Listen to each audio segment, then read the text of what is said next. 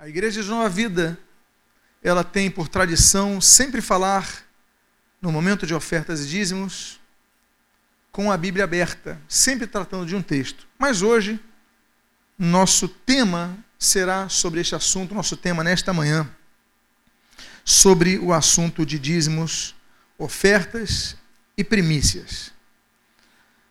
Existem dois extremos na igreja evangélica que estamos vivendo nos dias atuais.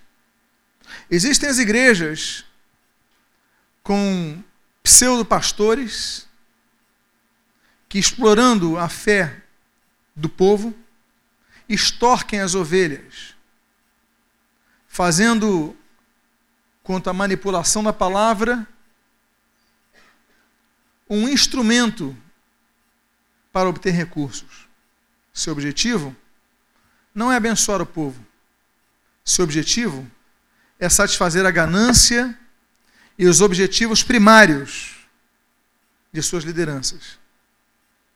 Esse é um extremo que tem caracterizado uma parcela, ainda que mínima, mínima, da igreja evangélica, mas que, porque a mídia tem perseguido tanta igreja que eles pegam o mínimo e exploram como se fosse algo comum.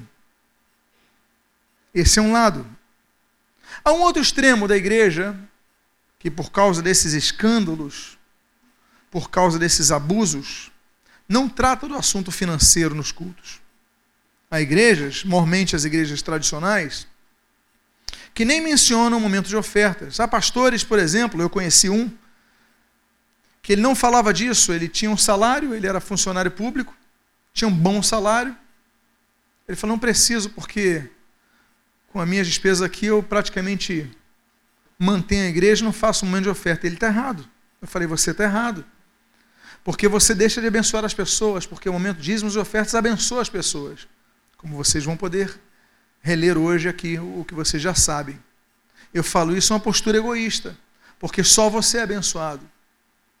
As pessoas, quando participam com seus dízimos e ofertas, elas são abençoadas, ou não cremos na palavra de Deus. Então ele está errado. Eu lembro de uma igreja que eu fui visitar, e no período de férias eu nunca deixo de estar numa igreja. Eu fui visitar uma igreja e eu lembro que eu estava aguardando o momento de ofertas.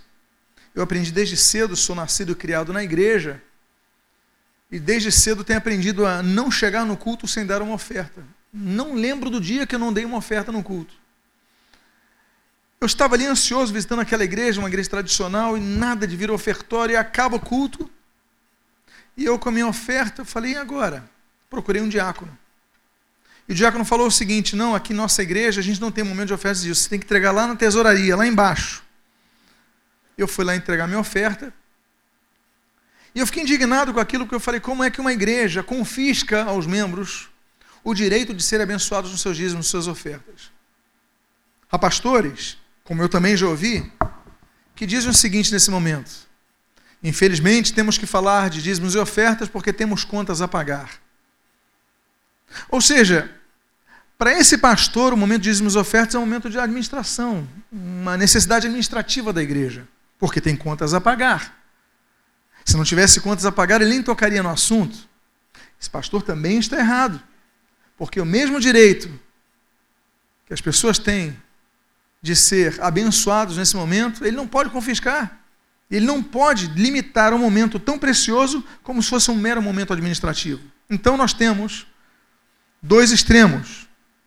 Igrejas que só falam de ofertas, só falam de dinheiro, prometem o que devem e o que não devem, iludem membros, iludem ovelhas, escandalizam aqueles que não são da igreja e que a mídia vai explorar e aqueles que não tocam no assunto. Mas nós temos que agir com equilíbrio. Nós temos que agir conforme diz a palavra de Deus, sem acrescentar, sem diminuir. O momento de dízimos e ofertas é um momento que abençoa. E é um momento que abençoa pessoas e não pode deixar de ser comentado em nenhum culto. Convido que você abra sua Bíblia na segunda carta que Paulo escreve aos Coríntios, capítulo de número 9. Nós temos todas as poltronas com braço. Você tem na sua poltrona caneta e papel para que você anote tudo e depois confira. Ainda que eu tenho uma boa notícia para você. Quem quer uma boa notícia? Eu tenho um presente para vocês que eu vou dar nessa manhã. Só que eu vou manter surpresa, tá bom? No final do culto eu conto para vocês qual vai ser o presente, tá bom assim? Tá combinado? Tem alguém que está curioso, querendo saber agora qual é o presente? Então depois você vai saber o seu presente, viu? Segundo aos Coríntios 9, de 6 a 8, o texto assim diz: E isto afirmo: aquele que semeia pouco, pouco também ceifará. E o que semeia com fartura, com abundância também ceifará. Cada um contribua segundo tiver proposto no coração, não com tristeza ou por necessidade, porque Deus ama a quem dá com alegria. Deus pode fazer-vos abundar em toda graça, a fim de que, tendo sempre em tudo ampla suficiência, superabundeis em toda boa obra. Nessa lei da colheita segundo a semeadura, nós aprendemos alguns princípios. O primeiro princípio é que existem bênçãos financeiras que são recebidas pela quantidade e pela qualidade de nossas ofertas. Eu já ouvi dizer aquele papo resumido de uma lógica bíblica que Deus só se importa com a qualidade das ofertas. Alguns dizem até que Deus nem se importa com isso. Deus se importa com o nosso coração puro, com uma vida santa. São pessoas que simplesmente optam por rasgar grande parte do texto bíblico. O que nós não podemos fazer. Nós temos que considerar tudo o que Deus se importa. A Bíblia diz, por exemplo, naquela galeria da fé de Hebreus, capítulo 11, versículo 4, que Deus, o texto diz, aprovou a oferta dada por Abel. Há ofertas que Deus aprova e há ofertas que Deus reprova, como a do primeiro primogênito da terra, o Caim, que Deus não aceitou, não se agradou da oferta dele. Deus rejeitou a oferta de Caim. Foi dada uma oferta, mas Hebreus 11:4 diz que Deus aprovou a oferta de Abel. Há ofertas que Deus aprova, há ofertas que Deus reprova. Então, esses conceitos, ah, Deus só se agrada do coração, isso perde quanto à equiparação do que a palavra de Deus expõe. Segundo ponto, é que Deus se importa sim com qualidade, mas também se importa com quantidade. Por que, que eu digo isso? Porque o texto bíblico diz: aquele que semeia pouco, quantidade, pouco também se fará, quantidade. Aquele que semeia com abundância, quantidade, com abundância ceifará, quantidade. Então, o princípio da oferta, o princípio da contribuição não é apenas qualitativo, mas biblicamente também é quantitativo. É o que diz o texto que você leu. Outro princípio que nós aprendemos aqui é que a entrega de ofertas não pode ser resultante da pressão externa, seja do pastor, seja do líder, seja de um pai, um marido, em outras palavras, ninguém pode te impor a que você oferte determinada quantidade. Se eu chegar aqui e dizer você tem que fazer isso, ofertar isso, senão isso aquilo, você me ignore. Porque a Bíblia diz o seguinte: cada um contribua segundo tiver o que? Proposto em seu coração. Não é isso que está no texto que você leu? Então, a segunda coisa que nós aprendemos, se a primeira é que Deus considera qualidade e quantidade quanto às nossas ofertas, o que você colocar, o que você entregar, vai definir o que você vai receber. É bíblico. A segunda coisa é que ninguém pode pressionar você a dar determinado valor. Seja pastor, seja bispo, seja papa, seja rei, seja presidente, seja quem for. Dê conforme estiver proposto no seu coração. Nem menos, nem mais. Deus colocou aquilo, dê com o seu coração. Terceira coisa que nós aprendemos nesse texto, da segunda carta de Paulo aos Coríntios, capítulo 11, é o seguinte: que nós, que Deus considera não apenas a qualidade e a quantidade, mas Deus considera o nosso estado de espírito quando nós entregamos uma oferta. Como assim? A Bíblia diz, no texto que você leu, porque Deus ama a quem dá com Deus ama quem dá com alegria. Deus ama. Theos agapau, Deus ele se agrada. Ele Deus tem prazer. Deus ama. Deus se satisfaz com aquele que entrega a oferta com alegria.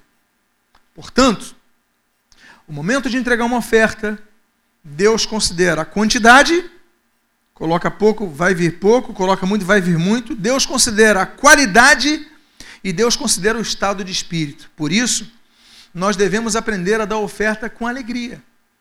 Há pessoas que entregam uma oferta, um dízimo, até com raiva. Tem que entregar, estou cheio de dívida e tal, sou obrigado a isso. Que coisa, que raiva. Não faça isso, porque você não vai agradar a Deus. Deus se agrada quando nós entregamos com alegria. Esse é outro princípio que, deu, que nós aprendemos nesse texto. Agora, esse texto é tão interessante que ele quebra, ele traz um conceito implícito e ele quebra o interesse que nós devemos ter no momento da oferta. Você pode me acompanhar no final do versículo? Olha ali no diz o 8. Deus pode fazer-vos abundar. Não, perdão, aqui. No 7. Cada um contribua segundo tiver proposto no coração, não por, com tristeza. Ou seja, a Bíblia diz: não podemos entregar nossa oferta com tristeza. Mas ele falou outra palavra. O que, que ele coloca assim? Não com tristeza ou por necessidade. Por que por necessidade? Porque há pessoas que, entendendo que existe um princípio espiritual no dar oferta, entendendo que quando nós plantamos pouco, colhemos pouco, mas plantando muito, colhemos muito, a pessoa fala assim: eu vou dar minha oferta para eu receber mais de volta. São pessoas que têm noção da espiritualidade das ofertas. Eles vivem isso, eles experimentam isso, mas, ao mesmo tempo que eles fazem isso, eles fazem com interesse. Então, olha, não faça nem por tristeza, nem com tristeza, perdão, nem por necessidade. Ou seja, você dá oferta para receber mais. Deus não se agrada disso. Ou seja, como se fosse um investimento. Faça. Tenha prazer nisso. Deus vai te abençoar. Amém, queridos? Nós aprendemos isso. Há uma coisa que nós temos falado, que existem pessoas que têm a capacidade de adquirir riquezas e há dons relacionados com isso. Por exemplo, vamos para Romanos 12 e nós lemos ali uma relação de dons a partir do versículo 6. Tendo, porém, diferentes o quê? Dons. No grego é carisma, do carismata, presentes ou seja, recebendo nós diferentes presentes, dom então é caris, daí vem carismata, carismático, é que recebe um presente. Então, um presente, o que é um presente? É algo que você recebe sem merecer. Não é fruto do trabalho, é presente. Você ganhou. Então, recebendo nós diferentes presentes, recebendo nós diferentes dons, segundo a graça que nos foi dada, volta a reafirmar o termo graça aqui, se profecia, seja segundo a proporção da fé. Versículo 7. Se ministério ou serviço, no grego, né?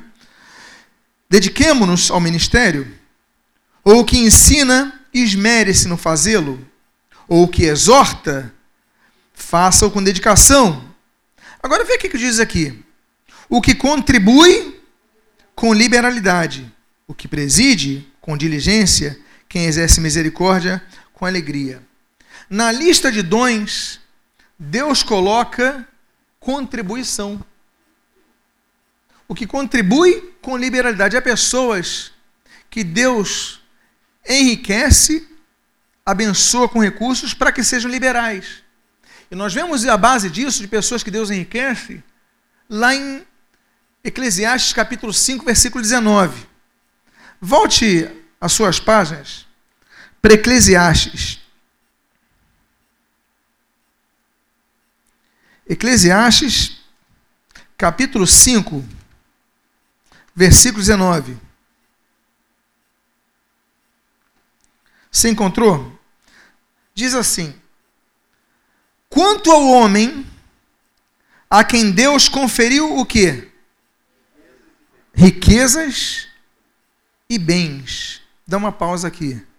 Deus concede a pessoas riquezas e bens? É o que diz a Bíblia? Então tem pessoas que ficam ricas porque Deus enriquece. Aí diz assim: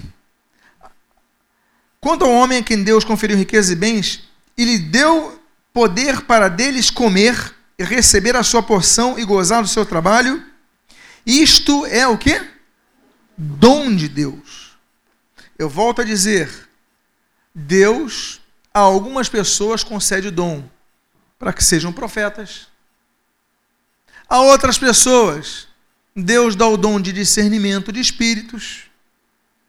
A outras pessoas, Deus dá o dom de evangelizar, o dom da fé, os dons de curas os dons de presidir, como você leu ali agora.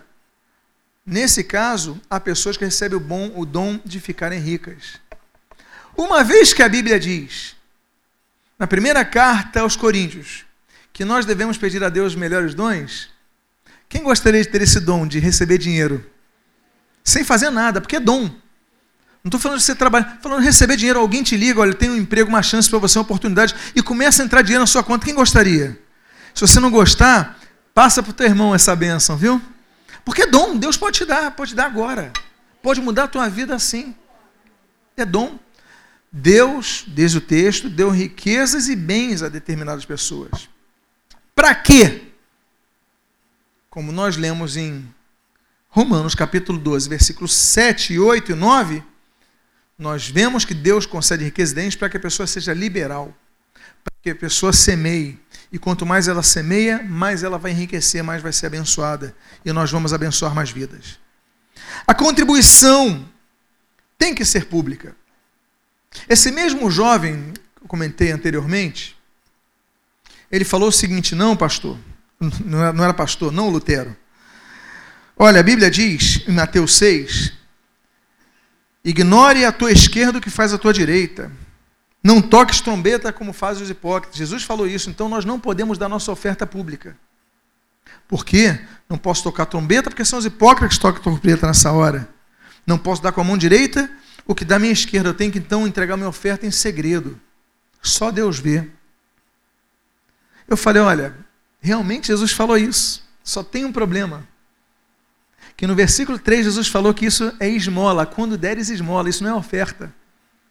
Então, isso de trocar trombeta, anunciar a todos e dar com a mão direita sem a mão esquerda ver, isso não tem nada a ver com oferta. Isso é dar esmola. O problema é que pessoas ouvem e repassam e não vão na Bíblia conferir. Então, na esmola, nós obedecemos a Jesus. Não ficamos, eu dei tanto de esmola e não. Não. Agora, a oferta tanto é pública e deve ser pública por dois motivos. O primeiro, que está na Bíblia como momento público do culto ao Senhor. Tanto era pública a oferta que Jesus, a Bíblia diz, estava vendo as pessoas depositarem as suas ofertas no gasofilácio. Jesus estava vendo. Se Jesus estava vendo, outros também estavam vendo. Tanto Jesus viu, que Jesus viu que aquela senhora viúva, lembram que ela depositou quantas moedas? Quantas? Como é que você sabe que eram duas? Porque Jesus viu que eram duas. Por que, que Jesus viu que eram duas? Porque foi depositado publicamente. Por que, que Jesus falou que o rico depositou uma parte do que tinha. Porque ele viu que ele pegou o seu saquetel, né, aquela sacolinha, pegou algumas moedas, jogou ali, mas ficou com o saquetel cheio. Então ele falou, ele depositou uma parte do que tinha. Viu, público. E aquela viúva, ela pegou tudo que tinha. Jesus deve ter visto ela pegando o saquetel aberto, batido assim, não tem mais nada, deu tudo que tinha. A entrega da oferta é pública. E Jesus em nenhum momento recriminou isso, muito pelo contrário, Jesus mesmo testificou e os evangelistas registraram mais. Mais. Há pessoas que entendem que, olha, eu vou dar minha oferta, ninguém pode ver. Bom, Jesus via e não tem problema nenhum isso. A quantidade é relevante. Atos 5 fala dos apóstolos que depositavam aos pés, olha, vendendo terreno, depositou aos pés e tal. E aqueles que confiscaram isso, prometeram, não cumpriram, como Ananias e Safira. A Bíblia fala da questão quantitativa, sim, da questão dos valores, sim. A questão aqui é mais profunda nesse texto de Jesus com essa viúva. Porque alguns dizem o seguinte: olha, você não pode é, entregar o que você deseja. Tem igrejas que são assim. Se algumas igrejas dizem entrega tudo, até a roupa que está no seu corpo, entrega até tuas mãos. Tem pessoas que chegam na igreja e saem quase como se fossem assaltadas. Noutras igrejas, o pastor ele fala assim: não, só não entrega, não entrega nada, não precisa entregar nada. Também está errado. Os dois estão errados, os dois extremos estão errados. Por quê? Jesus seria uma pessoa má seria uma pessoa maligna se ele visse aquela viúva que depositou as duas moedas que tinha, tudo segundo o texto que tinha, e Jesus falasse: Não, senhora, não precisa dar, não, pode deixar que o que vale é o seu coração. Jesus não podia ter falado isso para ela. Ah, o texto não podia ser mais bonito assim, podia ser assim. E Jesus, ao ver aquela viúva colocando tudo que tinha, se compadeceu dela e disse: Senhora, já bastou o seu gesto. Fique com o seu recurso que a senhora precisa.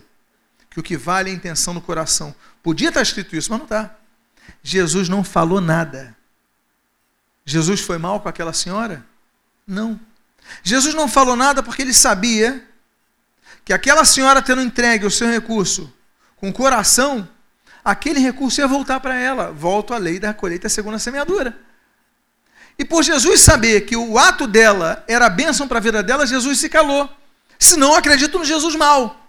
Deixou dar tudo, deixou essa mulher voltar a pé para casa, a pé, que eu digo é sem nada para casa. Jesus mal. Não, Jesus sabia que ela ia receber de volta, por quê? Porque é uma norma bíblica. Então nós vemos que há espiritualidade nisso, há um envolvimento do mundo espiritual nisso em nossas ofertas. Até no mundo das trevas existe.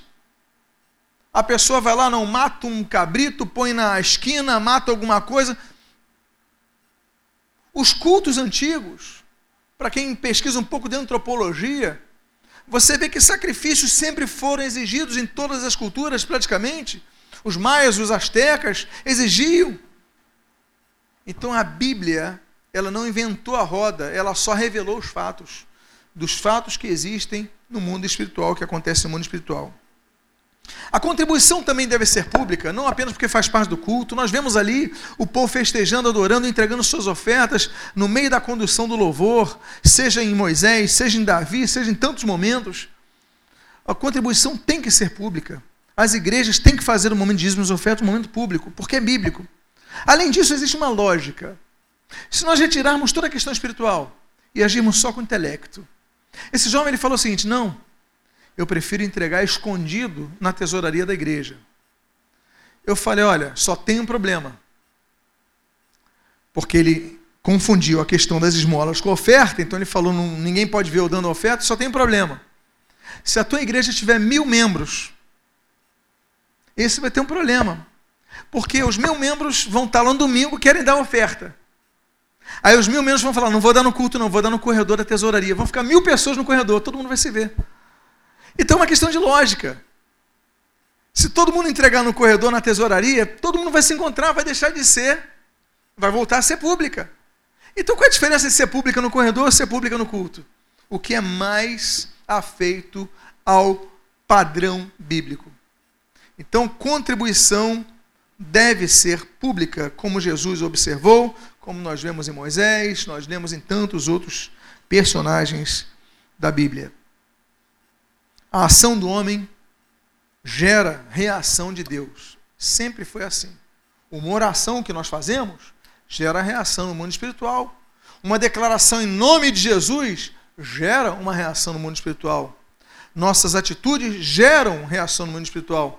Se você rouba alguém, ainda que escondido, você pode não ser preso. Ninguém vai te pegar em flagrante, está escondido. Mas gera reação no mundo espiritual. O que nós fazemos gera reação no mundo espiritual, porque nesse momento seria diferente. Existem três tipos de contribuições na Bíblia: existe o dízimo, existe a oferta voluntária e existe a oferta alçada. Existem três tipos de contribuição, somente três.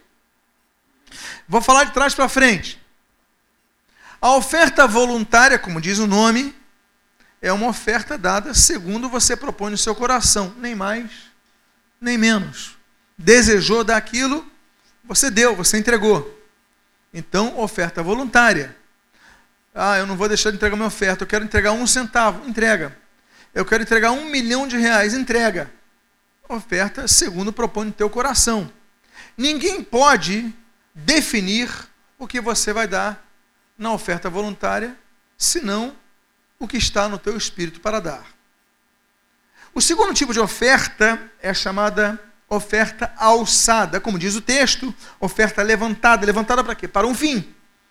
Nós lemos então, por exemplo, as ofertas alçadas para a construção do tabernáculo, as ofertas alçadas para a construção do templo de Jerusalém, as ofertas alçadas para a compra do nosso sítio, as ofertas alçadas para a compra do som da igreja. As ofertas, as ofertas alçadas, elas são de caráter temporal ou temporária ou definidas por um tempo a oferta alçada da construção do tabernáculo. Quando encerra-se a construção, nós lemos aí em Êxodo 25, Êxodo 35, aí Deus fala assim: Moisés, avisa o povo para que deixe de trazer ofertas. Por que, que Deus fala isso? Porque eles já tinham conseguido os recursos suficientes para construir o tabernáculo. Então a oferta alçada tem fim. O dia que nós comprarmos nosso sítio, compramos nosso sítio, pagamos o nosso consórcio todo. Quitou. Acabou a oferta. Você está sentado em poltronas confortáveis. Nós fizemos campanha por essas poltronas. Um dia que nós terminamos de pagar, eu falei aqui, meus irmãos, deixem de trazer recursos para isso.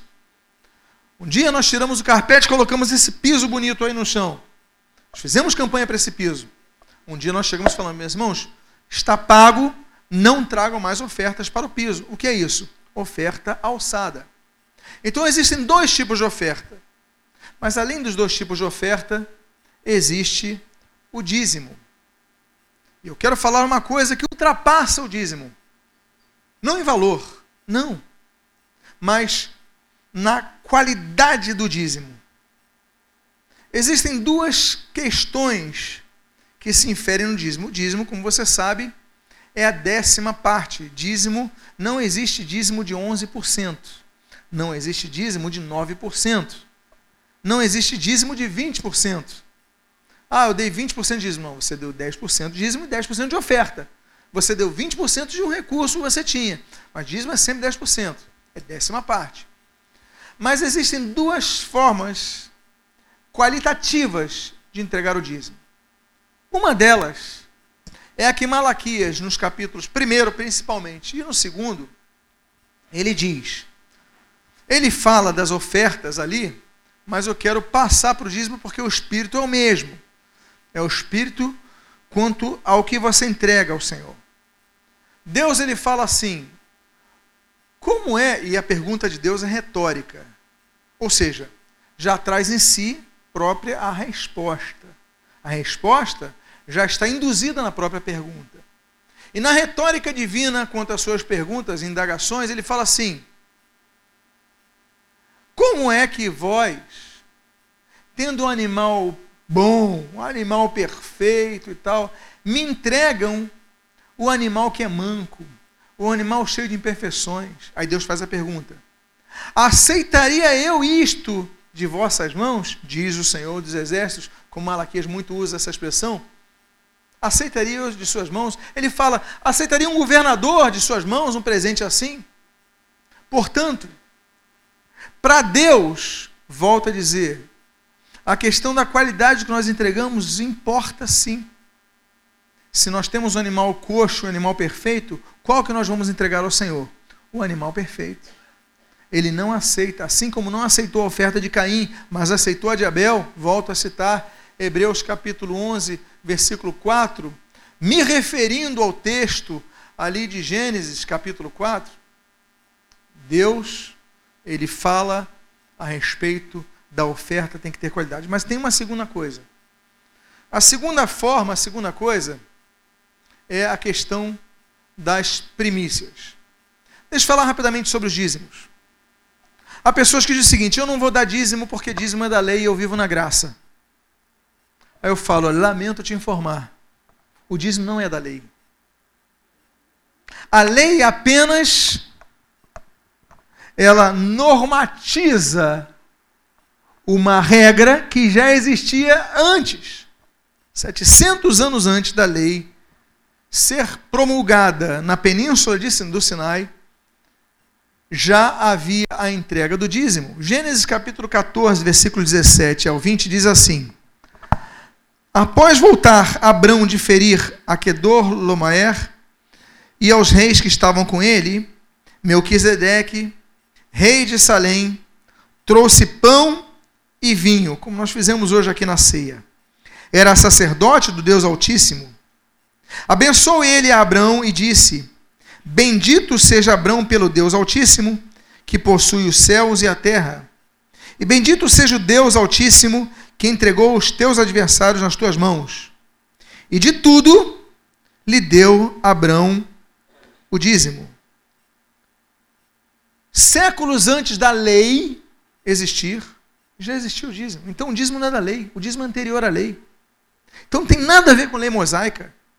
Não tem nada a, a ver com lei para os judeus daquela época. Era um princípio que a lei apenas manteve, mas um princípio já exercido por Deus. Segunda coisa, nesse texto e em outros, nós vemos que entrega do dízimo é entrega do bruto, não do líquido. Ele entregou de tudo o que tinha. E aí dissipa-se mais uma dúvida nós devemos ser fiéis a Deus, nossos dízimos, nossa oferta, seja no pouco, seja no muito. Ah, pastor, há uma pergunta importante. Eu devo dar o dízimo de um apartamento que eu, que eu venda? Depende. Como assim depende? Sempre você vai dar o dízimo do apartamento que você venda, mas depende do que você vai dar. Por quê? Existe algo que nós podemos chamar de bitributação. Então, se você por exemplo, um carro, um bem, uma revistinha que você, um livro. Se você compra algo que já dizimou, você não precisa dizimar de novo. Se você comprou um apartamento por 100 mil reais, você dizimou esse apartamento? Você foi fiel ao dízimo e comprou com fruto do teu dízimo? Você vai vender esse apartamento por 120 mil reais. Você comprou por 100 mil, mas vai vender por 120 mil reais o seu dízimo será de 12 mil reais, o seu dízimo será em cima dos 120 mil ou dos 20 mil? O seu dízimo será em cima dos 20 mil reais, não dos 120 mil. Por quê? Senão você vai estar dando o dízimo duas vezes, não precisa. Há pastores que se aproveitam do povo. Se você já dizimou a compra desse apartamento e você vai vender ele, você não precisa dizimar ele de novo, já está dizimado. Só no lucro que você vai ganhar, você vai dizimar. Você entendeu isso? Para que não haja uma bitributação. Porque tem pastor que é maldoso. Não, tem que dizimar, não. Não é isso. Tem que dizimar, mas do lucro. Agora, quando eu falo do bruto, é do bruto que não foi dizimado. Os irmãos entenderam isso que eu disse? Entenderam o que eu estou falando? Pois bem, essa prática exercida por é, Abraão foi mantida, por exemplo, por seu neto, o Jacó. Nós temos ali o texto de Gênesis 28, 22, que diz assim: Fez também Jacó um voto, dizendo: Se Deus for comigo e me guardar nesta jornada que empreendo, e me der pão para comer e roupa que me vista, de maneira que eu volte em paz para a casa do meu pai, então o Senhor será meu Deus, o meu Deus, perdão, e a pedra que erigi por coluna será a casa de Deus, e de tudo quanto me concederes, certamente eu te darei o dízimo. Volta a falar no bruto. No bruto, porque ele não tinha dizimado antes isso. Então, de tudo eu vou dizimar. Antes da lei, Abraão já era dizimista, Jacó já era dizimista. Aí alguns falam assim, mas eu vivo na nova aliança, eu vivo na graça. Meus irmãos, é de uma imaturidade muito grande pensar que viver na graça é mais fácil do que viver na lei. Viver na graça, muitos aspectos, é mais difícil do que viver na lei. Vamos a alguns exemplos? O exemplo de número um. Na lei se exigiu amor ao próximo, mas permitiu ódio ao inimigo. Não permitia? Deus permitia. Olha, vai lá, invade os teus inimigos e mata todo mundo lá. Não acontecia isso naquela época da lei. Hoje em dia, Jesus manda amar os amigos e amar os inimigos. O que, que é mais difícil? É viver na lei ou na graça? Na graça era fácil. Chegava lá, aí o sujeito que você ama, você ama, mas o sujeito que fez algo contra você, aí você está lá, o Vasco perdeu com o gol do Petkovic aos 46 do segundo tempo. Chega um flamenguista para você, você fala assim: ah, na lei, mas eu estou na graça, eu tenho que amar o sujeito, até o flamenguista eu tenho que amar. É muito difícil, não é difícil? É muito difícil. Ô povinho chato aquele, hein? Mas olha só. Então a lei, nem tudo é mais fácil. Segundo, a lei proibia o homicídio. Não proibia a ira, não proibia o ódio. Mas, na graça, Jesus no capítulo 5, ele fala inclusive, não só da ira, mas ele fala assim: olha, você não pode falar mal do seu próximo. Se você falar mal, você vai para o inferno. Ele usa a expressão inferno. Ou seja, se na lei você podia ter raiva de alguém. Você podia se irar. Ter... Na graça, você não pode nem falar mal de ninguém. Tem que ter cuidado com as suas palavras. É mais difícil viver na graça ou na lei? Então a gente tem que quebrar esses conceitos. É que nem igreja que divide. Toda igreja que divide, o cara que divide, que faz a divisão, fala assim: temos que voltar a ser igual a igreja primitiva. Mas o espírito é de divisão, não tem nada a ver com isso. Aliás, vamos quebrar o conceito de igreja primitiva como ideal, né? Temos que ser igreja primitiva. Eu não quero ser, não. A igreja primitiva, filho dormia com a mãe. Não era isso que nós vimos na igreja primitiva? Nicolau oferecia sua esposa aos membros da igreja. Isso era igreja primitiva também. Havia facção, havia fofoca, havia divisão, havia carnalidade. Então vamos quebrar esse conceito de igreja primitiva que era perfeita? Não, tinha imperfeições, porque havia pessoas nela. A igreja moderna, há pessoas nela. Onde há pessoas, há imperfeição, há erros, há pecado. Então, a lei e graça, por favor, cada uma tem a sua parte e parcela de dificuldade. A lei exigia a manutenção do dízimo, mas a graça, em Lucas 14, 25 a 33, fala assim: Assim, pois, todo aquele que dentre vós não renuncia a tudo quanto possui, não pode ser o meu discípulo. Ou seja, na lei se pedia 10% mais a oferta. Na graça, Deus quer tudo da gente. O que, que é mais fácil? É leu, é graça. O mínimo que nós damos é o nosso dízimo, é o mínimo. Deus quer tudo de nós.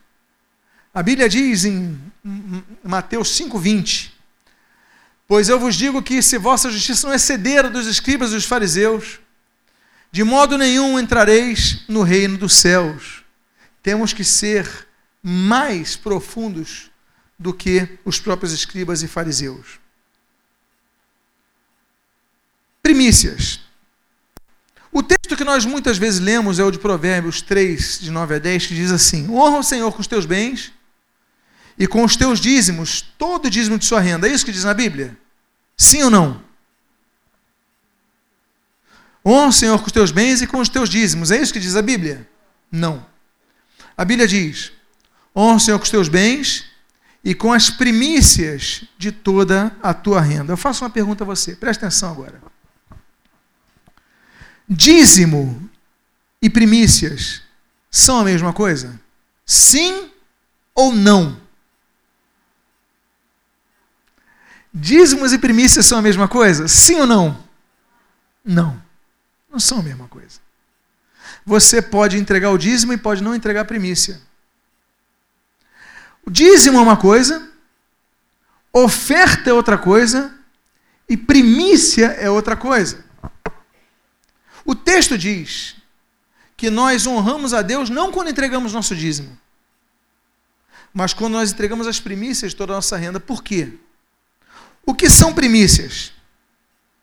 No dicionário Aurélio, no verbete primícias, nós lemos o seguinte: primícias são os primeiros frutos, primeiras produções, primeiros efeitos, primeiros lucros, primeiros sentimentos, começos e prelúdios.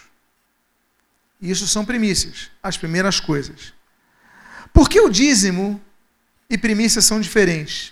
Porque entregar o dízimo, você pode entregar o dízimo e não honrar a Deus. Porque Deus só é honrado com primícias. Por que, que é dízimo? Volto a dizer, dízimo é décima parte. Você recebe um salário.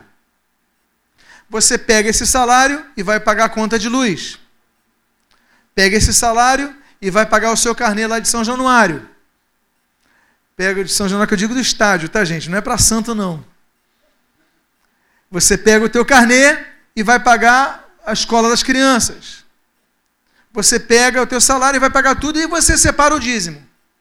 Depois que você pagou outras coisas, você então vê o que tem ali, ah, vou entregar o meu dízimo. Você entrega 10% ao Senhor. A minha pergunta é: você entregou o dízimo? Você entrega 10% ao Senhor. Você entregou o dízimo? Sim. Mas o seu dízimo foi primícia? Não. Por quê? Porque não foi a primeira coisa que você separou. Primícia, ele, o dízimo pode ser primícia somente quando é a primeira coisa que nós separamos. É a primícia da colheita, os primeiros frutos da colheita são para o Senhor. Depois eu pago as minhas contas. Então, o que é honrar a Deus? Olha, quando eu escrevo um livro, eu hoje, pela graça do Senhor, essa semana eu terminei mais quatro livretos. Já passei dos 90 livros, graças a Deus. Ultrapassei a minha meta. Estou chegando aos 100. Semana passada eu lancei esse daqui, Princípio de Autoridade, um livro muito abençoado. Sugiro que você leia.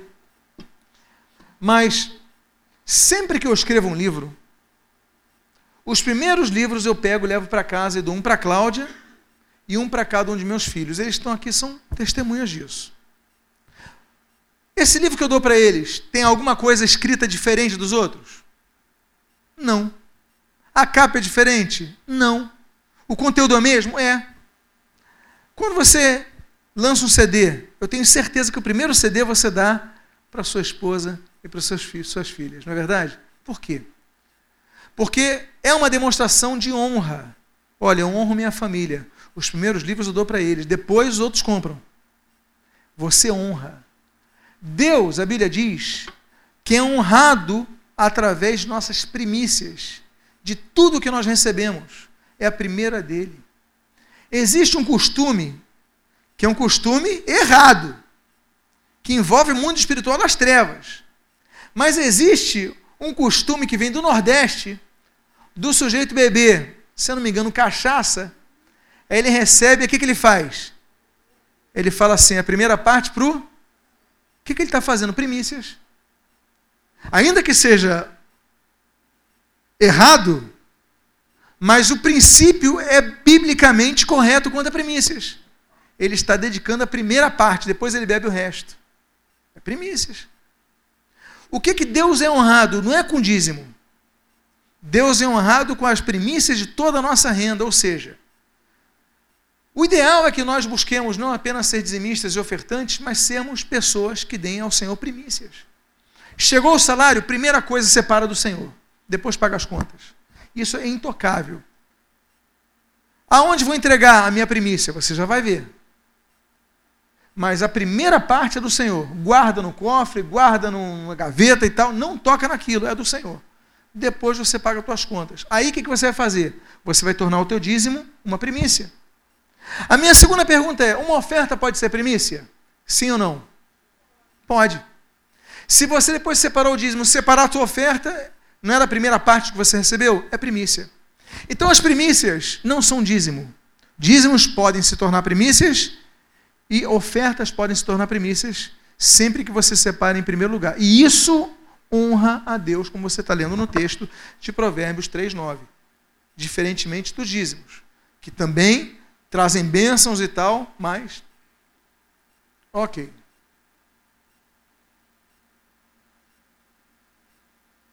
Nós devemos entender sempre que, em primeiro lugar, está o reino de Deus e a sua justiça, e as demais coisas serão acrescentadas, como diz Mateus 6, versículo 33.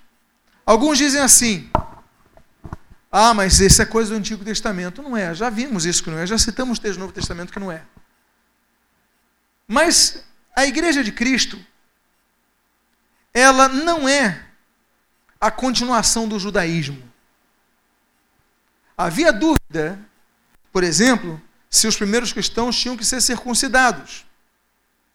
Então, houve um concílio em Jerusalém, Tiago, irmão do Senhor Jesus, presidiu esse concílio, e foi definido, para que nessa, nessa época da graça, quatro coisas fossem mantidas, quatro aspectos da lei mosaica fossem mantidas na igreja.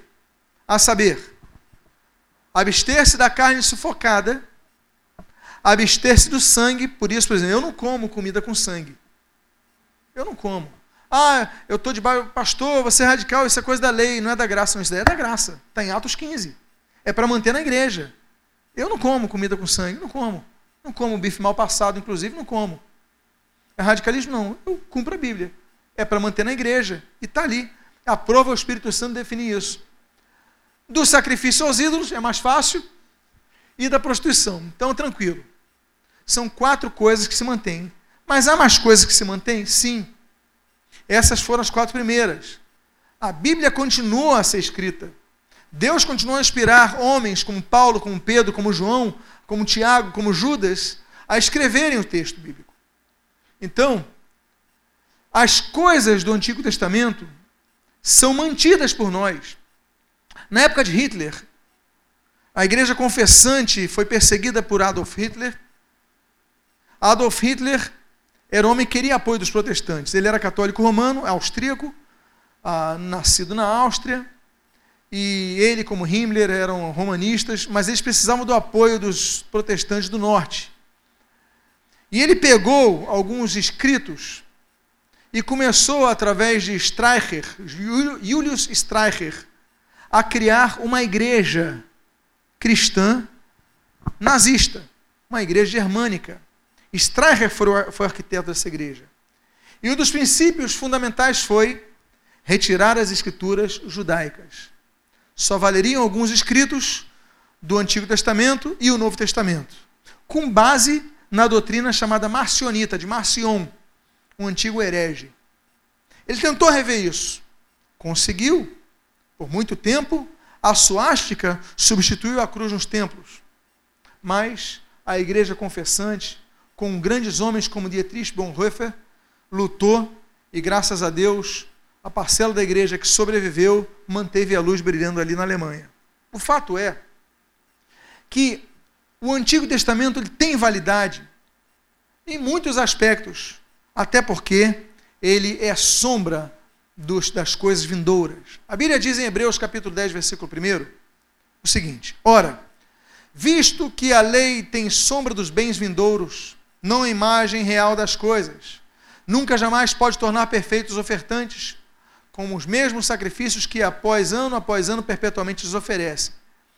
A sombra é diferente da imagem real, mas ela aponta a realidades espirituais. Então, tudo que nós lemos no Antigo Testamento aponta a realidade. Por exemplo, o cordeiro sacrificado na mosaica aponta ao cordeiro de Deus, Jesus Cristo. A oferta de incenso do tabernáculo aponta a oração dos santos, como nós lemos ali em Apocalipse 5,8. A ceia da Páscoa aponta a ceia do Senhor. E tantos outros elementos que nós vemos. Pois bem, foi com essa mentalidade que o apóstolo Paulo ele aplica a lei das primícias no Novo Testamento. Nós vemos um texto muito interessante em Romanos capítulo 11, versículo 16. E esse texto diz o seguinte: E se forem santas, olha só que coisa, que texto profundo. E se forem santas as primícias da massa, igualmente o será a sua totalidade. Se for santa raiz, também os ramos os serão. Nós não lemos isso nos dízimos. Nós não lemos isso nas ofertas. Nós só lemos isso nas primícias. O que que nós lemos? O que nós entregamos ao Senhor de primícias santificam a parte que fica conosco.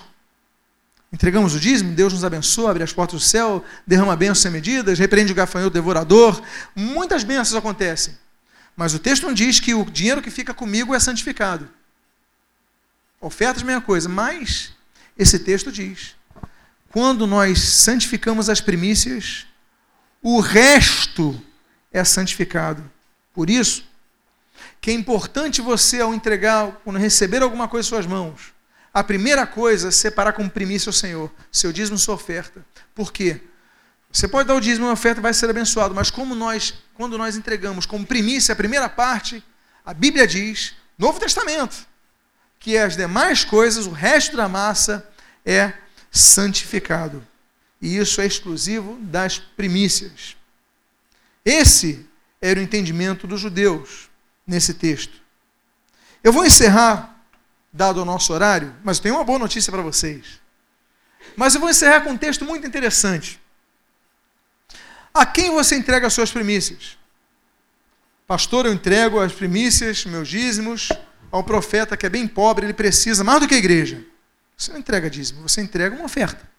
Isso não é dízimo, não é primícia. Não entrego minha primícia a uma igreja longe e tal, não sei o quê. Não, não é, não é a casa onde você é alimentado. Isso é uma, isso é uma oferta. Não entrego para os pobres, eu entrego para o orfanato. Isso não é dízimo, isso é oferta. Onde você entrega o seu dízimo? Onde você entrega a sua primícia, as primícias da sua renda, de toda a sua renda? O texto de Êxodo 34, versículo 26 diz o seguinte, de maneira clara: As primícias dos primeiros frutos da tua terra trarás onde? À casa do Senhor. Só existe um lugar para você entregar o seu dízimo: a casa do Senhor. Pastor, eu estou visitando a igreja hoje. Eu tenho meu dízimo aqui comigo. Eu entrego aqui para o Senhor? Não, não entrega para mim. Você vai entregar na sua igreja. Vai entregar nas mãos do seu pastor, não a mim. Ah, pastor, mas eu nunca vou lá, eu só vou de ano em ano, eu estou sendo alimentado aqui. Então você entrega aqui, porque aqui é casa do tesouro para você. Aqui você é abençoado. E vice-versa. Há irmãos que, por exemplo, viajam. Tem irmão que foi lá para o interior do Brasil. Está congregando em outra igreja. É membro daqui, mas o exército brasileiro deslocou. Ele falou, pastor, eu entrego o meu dízimo, eu transfiro o meu dízimo, ou não? Eu falei, você vai ter sendo alimentado lá, não vai? Lá no Amazonas? Vou. Lá que você vai congregar, não vai? Vai. Então você tem que entregar o seu dízimo lá, não transfira para aqui. A não ser que seja temporário, viagem de férias, alguma coisa assim. Mas se lá é a casa do tesouro, lá que você é abençoado, lá que você é edificado, lá que você é enriquecido, você tem que entregar o seu dízimo lá. Mas tem que ser na casa do Senhor. Nós não entregamos dízimo na mão de pessoas. Nós entregamos nas igrejas. Ainda que um pastor receba o seu dízimo, ainda que administradores administram o dízimo, mas são pessoas. Mas o dízimo não entregamos a pessoas físicas, entregamos na casa do Senhor. As primícias dos primeiros frutos, diz o texto, da tua terra trarás à casa do Senhor. Deus abençoe, viu? Em nome de Jesus.